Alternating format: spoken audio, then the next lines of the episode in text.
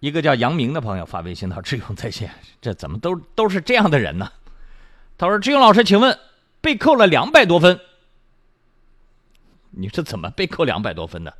不可能会出现被扣两百多分的驾驶执照的，知道吧？应该是这么说啊，等等，我把它读完啊。其中南京一百一十多分，扬州八十多分，安徽二十多分。说这种情况该怎么处理啊？很头大，帮忙解答一下。”我告诉你的是，为什么就是不可能驾驶照被扣两百多分，而是就你今后说这样的问题，应该说准确一点，就是说，我现在有这个好几十次电子警察曝光未处理，累计扣分加在一起要两百多分呢，就还没扣呢，知道吧？还没扣你呢，累计加在一起是两百多分呢。请问这个事情该怎么处理？我告诉你怎么处理，你的驾驶照是哪里的？拿着驾驶执照去到这个驾驶执照所在地的交警部门去处理，这个事情很很头疼。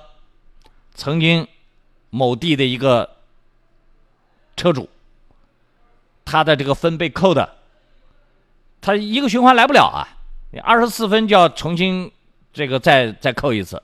学学习考试二十四分，再重新学习考试二十四分，再学习考试，这两百多分，这累累计加在一起要好几年呢，好几年把他如果他的驾驶，他的车辆恰巧在某一次被交警扣下来了，几年不去取车，车辆会被注销的，会会会报废的，有一些稀里糊涂的当地的交警部门，他会还会把他公告公告，他又不通知你，有有的人他没有及时通知到你。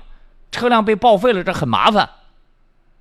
当然，在这个问题处理过程当中，交警他也有他自己操作流程不严谨的地方，所以他为了杜绝这种高分驾驶执照，他要把这个高曝光的车辆要及时要查扣掉，就避免车辆出现高曝光情况。